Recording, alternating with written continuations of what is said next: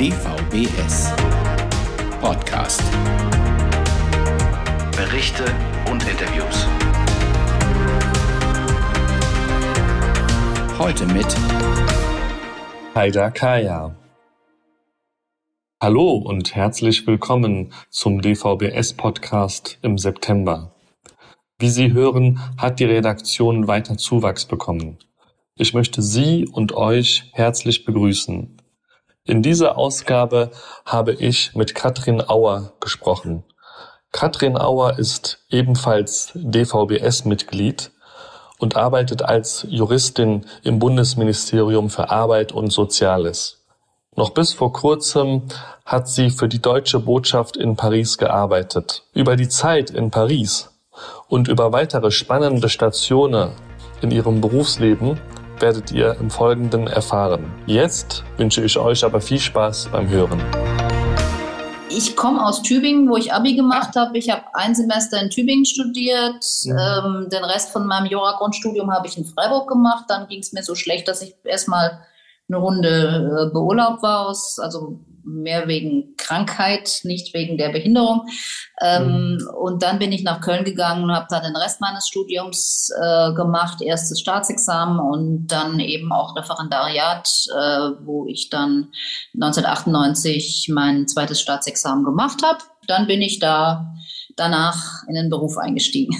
Ich hatte Glück, also das eine war, ich, ich äh, die Juristinnen und Juristen kennen das. Ich finde das eigentlich ganz toll, mhm. dass man im Referendariat das haben nicht viele Berufsgruppen zwei Jahre lang äh, schon dafür bezahlt wird, dass man einmal eine ganze Tour machen darf durch die gesamte Beruf, das gesamte juristische Berufsleben und eben ja. beim Anwalt, bei, bei, bei der Richterin. Und dadurch kann, kann man aber so ein bisschen abhaken. Also man ist dann eben am Gericht beim Richter, guckt sich das an und sagt, mhm. auch, ja, entspannend, aber nö, wäre jetzt nicht so meins. Mhm. Und das habe ich an ganz vielen Stellen gemacht. Und dann hatte ich eben eine Wahlstation ähm, am Sozialministerium Nordrhein-Westfalen und äh, also in Düsseldorf Düsseldorf. Äh, und das hat mir einfach so riesen Spaß gemacht, dass ich da gedacht habe, oh ja, genau das will ich machen. Und das hat mir auch den Drive gegeben, sozusagen in die, in die Examensprüfung reinzugehen und zu sagen, ich brauche jetzt eine gute Note, weil ich will den öffentlichen Dienst. Mhm. Und das hat dann eben auch geklappt. Das Landesministerium konnte mich nicht einstellen, weil die keine festen, äh, weil die zu der Zeit keine, keine Mittel hatten. Ja. Aber das ist vielleicht auch was, woran sich die Älteren im DVBS noch erinnern. Ja. Ähm, es gab damals schon, oder viel besser als heute zum Teil, die, die Zentralstelle für Arbeitsvermittlung für schwerbehinderte Akademikerinnen und Akademiker. Also eine Stelle, die, die, die, die sich halt zentral bundesweit einsetzt für eben solche Leute mit einer Behinderung, die, die dann abgeschlossenes Hochschulstudium oder was Vergleichbares haben und sozusagen versucht, diese Leute passgenau unterzubringen. Und die hatten damals eben auch noch die guten alten ABM, Arbeitsbeschaffungsmaßnahmen, Mittel, mhm. speziell für behinderte Menschen. Das heißt, die konnten mir dann halt einen, äh, die haben eben gefördert, dass ich dann doch fürs äh, Sozialministerium NRW noch weiterarbeiten konnte. Und ja. mit, das hat mir unheimlich viel gebracht, weil dadurch konnte ich eben schon sagen, ich habe ne, Berufserfahrung im Ministerium und damit habe ich mich dann bei vielen Stellen beworben, aber genommen hat mich dann an, im Jahr 2000 das Bundesministerium für Arbeit und so, ne, damals hieß es nicht Soziales, sondern soziale Sicherung, glaube ich. Ah, also okay. jedenfalls. Äh, da wo du jetzt quasi bist. Arbeit ja? so, damals, 2000 hieß es noch Bundesministerium für Arbeit und Sozialordnung. Hm.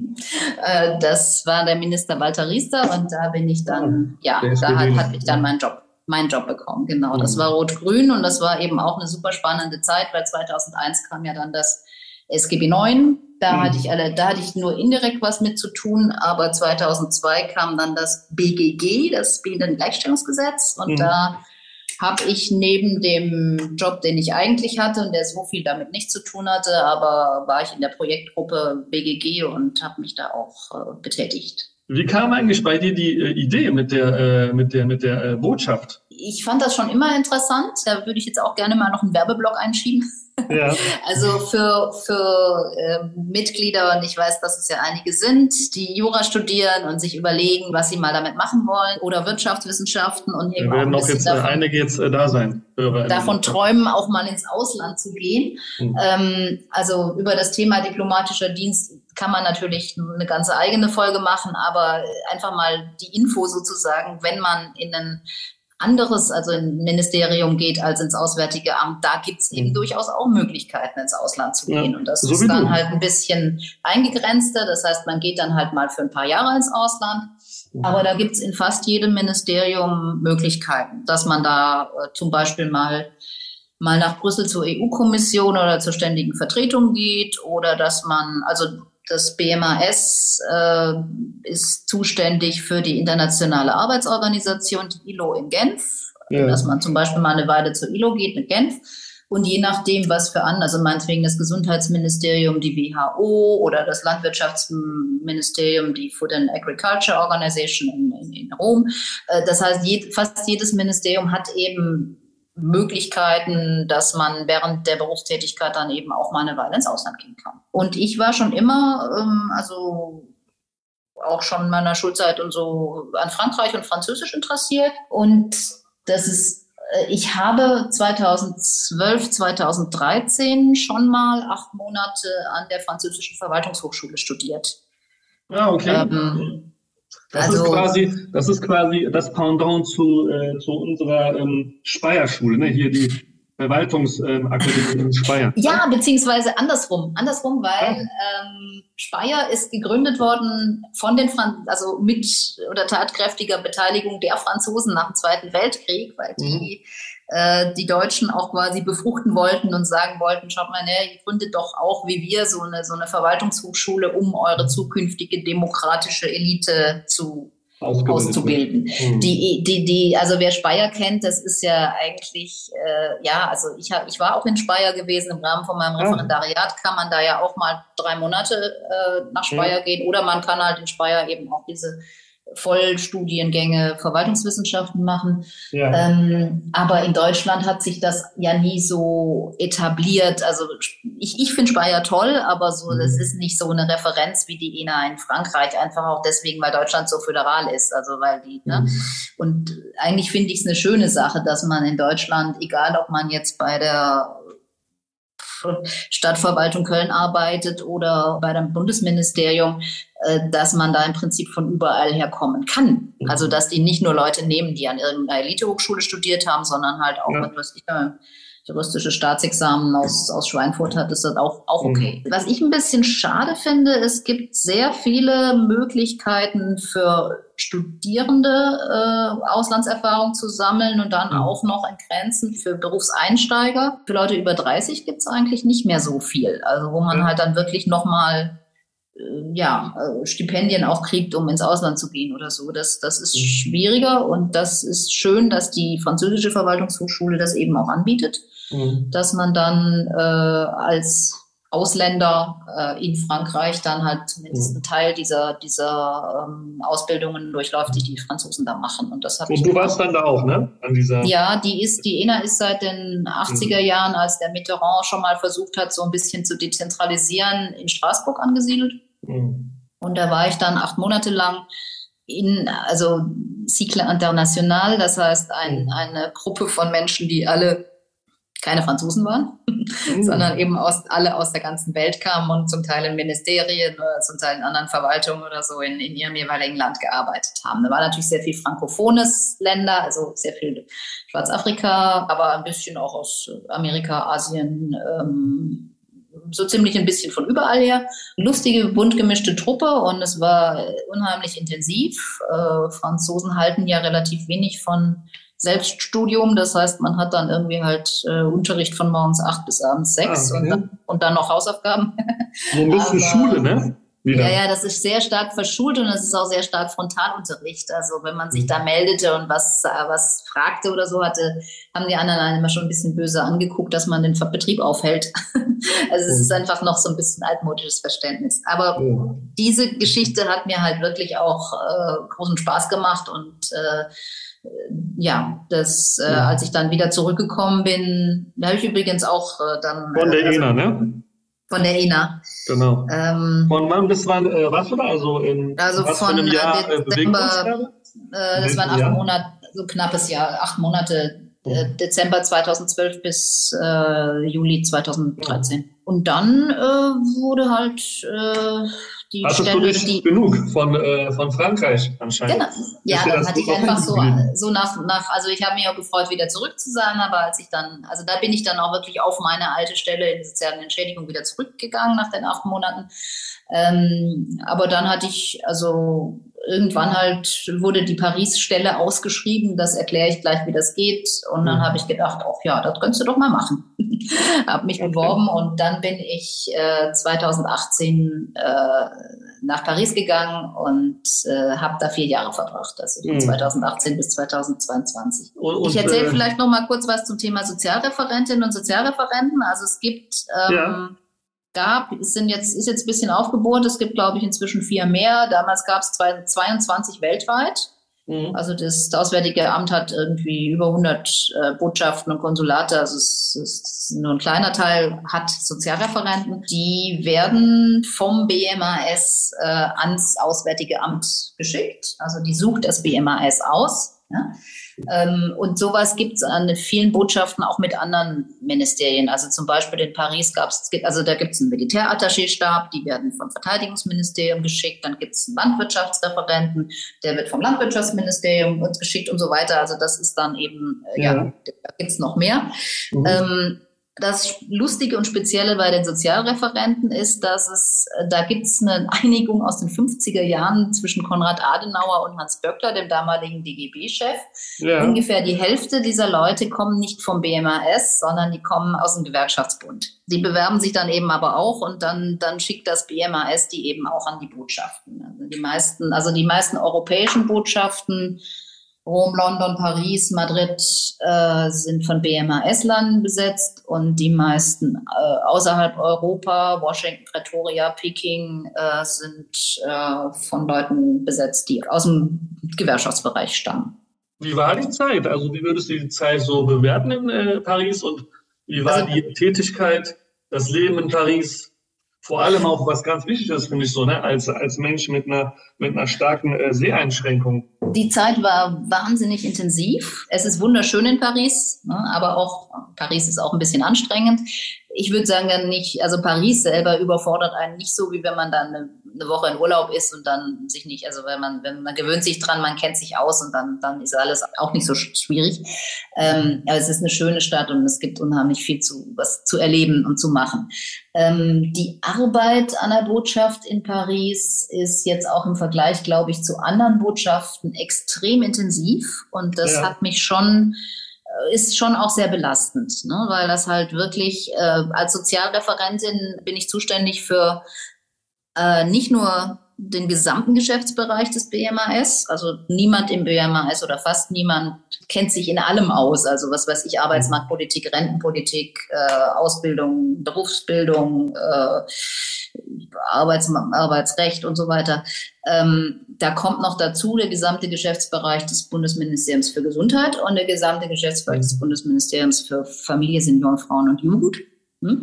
Und für alle diese Dinge ist man fachlich zuständig und muss halt, ich habe immer versucht zu beschreiben, also dass die Arbeit teilt sich irgendwie, was man dann tatsächlich tut, äh, in drei Bereiche auf. Ist jetzt meine persönliche Einteilung. Ich erkläre den Deutschen die Franzosen, ich erkläre den Franzosen die Deutschen und ich mache Mhm. Reisebüro. Also ich erkläre den Deutschen die Franzosen, das läuft im Auswärtigen Amt über DECORS, diplomatische Korrespondenz. Das sind so Berichte von etwa vier Seiten Länge und über aktuelle politische Themen. Das eine ist, dass man selber sagt, ah ja, ich stelle fest, das ist jetzt gerade total wichtig, was hier in Frankreich abläuft. Ich schreibe mal einen Bericht über sexueller Missbrauch in der katholischen Kirche in Frankreich oder so. ja. Äh, und andererseits natürlich auch, was angefordert wird, also dass halt dann die Leute im Auswärtigen Amt sagen, ist ja interessant, da gibt es jetzt gerade ganz viele, hören wir auch in den Nachrichten, da gibt es ganz viele Streiks, äh, die, die Gewerkschaften streiken gegen die Rentenreform, erklärt uns doch bitte mal, worum es da geht. Ja? Der andere Teil, ich erkläre den Franzosen die Deutschen, es gibt eben Mhm. auch viel wo man dann angefragt und angefordert wird. In Frankreich ist es sehr üblich, wenn es ein ein Problem gibt, irgendein politisches Thema, dass man dann einen, einen Abgeordneten betraut, da, damit, dass der einen Bericht schreibt. Und dieser Abgeordnete setzt sich dann hin und lädt sich dann, zum, also natürlich inländisch alle möglichen Experten ein, aber oft machen die dann halt auch eine Runde, wo sie sagen, äh, wir rufen jetzt mal in der deutschen Botschaft an und vielleicht dann noch in der schwedischen Botschaft und in der niederländischen und laden die mal ein und fragen die, wie geht ihr denn mit dem Problem um? Ich hatte da also zum Beispiel schon über Sterbehilfe was gemacht oder über Bekämpfung von Sozialmissbrauch, äh, Integration von, von äh, Flüchtlingen in den Arbeitsmarkt, also ne, wie, wieder mhm. auch wieder sehr, sehr breite Bandbreite und äh, das hat mir auch immer großen Spaß gemacht. Natürlich macht man das nicht allein. Also natürlich ja. ruft man dann meinetwegen eben beim, beim äh, Gesundheitsministerium an oder beim, beim, beim BMAS an und sagt, äh, schickt mhm. mir doch einmal mal bitte Infos rüber über Integration von Flüchtlingen im Arbeitsmarkt. Wie ist da die aktuelle Lage? Was könnt ihr als besonders wichtige oder tolle innovative Projekte da irgendwie vorstellen? Und dann, dann kriegt man von denen das mhm. Bisschen schwierig wird, dass man das dann meistens relativ kurzfristig erst kriegt und dann muss man es ja hinterher auf Französisch erklären können. Ja. ähm, da muss man also schon noch ein bisschen dran arbeiten. Ja, das war also der zweite Teil und der dritte Teil Reisebüro. Äh, gerade Frankreich und Deutschland liegen nah beieinander und das, die, die Beziehungen sind sehr intensiv. Wenn jetzt mhm. oh, ja. mein Kollege in Pretoria hat vielleicht, hatte vielleicht irgendwie zweimal im Jahr Besucher aus Deutschland. Bei uns mhm. in der Botschaft war es vor Corona so, dass eigentlich, also für die gesamte Botschaft, jetzt nicht nur für mich, aber eigentlich jede Woche dreimal irgendwelche Besucher kamen. Also Minister ja, oder, ja. oder parlamentarische. Also ich hatte einmal den, den, eine Delegation des Ausschusses für Arbeit und Soziales des Bundestages da, die, die halt dann aber relativ lange im Vorfeld, aber trotzdem dann halt angef angefragt haben, gesagt, wir wollen im September eine Woche nach Paris, mach uns mal ein Programm. Mhm. Also wir wollen zu folgenden Themen, Rentenreform, äh, Migrationspolitik, äh, und so weiter, Armutsbekämpfung und dann, dann mach mal Programm. Und das ist dann sowohl die fachliche Betreuung, dass man halt dann sagt, okay, äh, ne, ich, ich empfehle euch jetzt auch, macht was zum Thema Rentenreform, weil da geht es um folgende Themen, die, die streiten sich vor allem um, um Punkt X und Punkt Y. Und ich mhm. weiß auch, mit wem ihr da sprechen könnt. Und ich organisiere euch dann eben einen Besuch bei, bei der Rentenreformkommission in Frankreich. Ja. Solche Dinge. Also die fachlichen Teile, aber es geht eben auch so um diesen ganzen Kleinkram wie ich muss jetzt irgendwie zwölf Personen äh, am Flughafen abholen, äh, mhm. zusehen, dass die von A nach B kommen, oh. äh, ne? äh, dann halt auch solche Dinge, solche Logistiksachen wie, mhm. wie ne, wenn ich, wenn ich an einem Tag dann einen Termin an drei verschiedenen Stellen in Paris habe, mhm. wie kriegen die Leute dann mittags noch was zu essen und wie schaffen die das dann trotz Verkehrsstaus ne, ja, da anzukommen? Und da komme ich jetzt gleich zu der anderen Frage, die du gestellt hast, nämlich wie kommst du denn da mit deiner Behinderung klar? Genau. Ähm, ich, hab, ich habe meine sonstige berufliche Tätigkeit ohne Assistenz bis jetzt äh, gehabt. Äh, da ja. ist es also im BMA ist war es so, dass ich habe zwar auch zum Beispiel große Gruppen moderiert, äh, also gerade jetzt diese ne, bei den Gesetzgebungsgeschichten, aber das war eigentlich immer so ein Kreis aus Leuten, die man eh kannte das war sehr anders im, in, bei der Botschaft, weil ein Teil der Arbeit besteht halt tatsächlich auch im, im, im Flöhehüten. Also gerade jetzt bei so einer Delegation, wir hatten auch eine andere mhm. Delegation, die war über 30, 30 Personen stark. Ne? Also da, und da, mhm. wenn man da irgendwie, da muss man an verschiedenen Orten zugleich sein. Da muss man im fahrenden Auto ne, noch irgendwie bei drei Restaurants anrufen und fragen, von wegen können wir auch ein bisschen später kommen. Also all solche Dinge, oh. äh, wo man schon mit einer Seheinschränkung äh, deutliches Handicap hat. Mhm. Oder eben auch solche Dinge, also das ist sehr viel der, dieser Arbeit ist halt lässt sich halt nicht mit Telefon und so machen, sondern da geht es sehr viel auch um persönliche Kontakte und persönliche auch mal so, so äh, ges vertrauliche Gespräche oder so. Und dann ist es, dann steht man halt auf einem Empfang und weiß genau, die Person, mit der muss ich unbedingt sprechen und die stand auch auf der Gästeliste. Aber wo ist die jetzt? Hm? Ja. Also äh, ist es in dem Fall tatsächlich so wirklich äh, der Anwendungsfall für eine Assistentin. Hm? Also für eine, für eine Person, der man halt bei so einem Empfang sagen kann, such bitte Herrn so und so für mich. Und dann kommt noch dazu, dass man heutzutage ja dauernd mit Social Media unterwegs ist und mm. das ist zum Beispiel dann auch, wenn man eben mit der Delegation des, äh, ne, aus, des Deutschen Bundestages unterwegs ist, dann möchte ja. auch die, äh, Öffentlichkeitsarbeit dann auch gleich sagen, am gleichen Tag noch. Ne? So äh, heute waren, waren die irgendwie bei ihren Kollegen äh, im französischen Parlament. Das heißt, wir haben dann da gleich ein Foto gemacht und das tun wir dann gleich twittern. Ne? Und mhm. das sind alles Sachen, da ähm, das ist dann schon super, wenn man dann eine fähige mhm. Assistentin hat, die auch noch jung genug ist, ein Digital Native zu sein und so twittert, wie sie atmet, also wirklich im, im Gehen noch, mhm. ne? ähm, dass, dass diese, diese Sachen dann nicht gemacht also Hattest du dann ja auch, ja? Also die nicht selber.